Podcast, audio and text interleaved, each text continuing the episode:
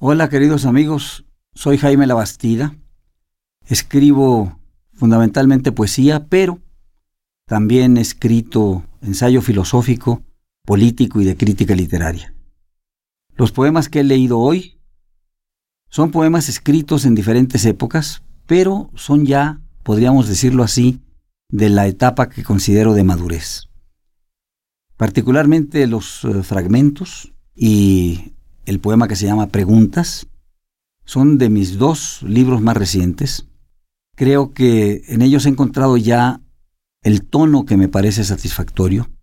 Podría volver a cambiar. Cambio mi estilo de escritura de libro a libro. Tardo mucho en publicar un nuevo libro de poesía. Hace muchos años tardaba cinco años aproximadamente entre que se publicara un libro y otro.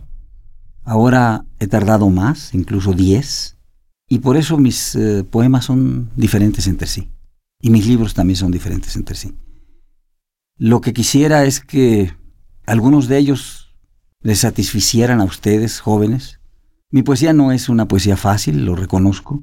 En muchas ocasiones es una poesía conceptual. Ahora he tratado de leer para ustedes poemas más tradicionales, digámoslo de esta manera, más acordes con algunos sentimientos actuales.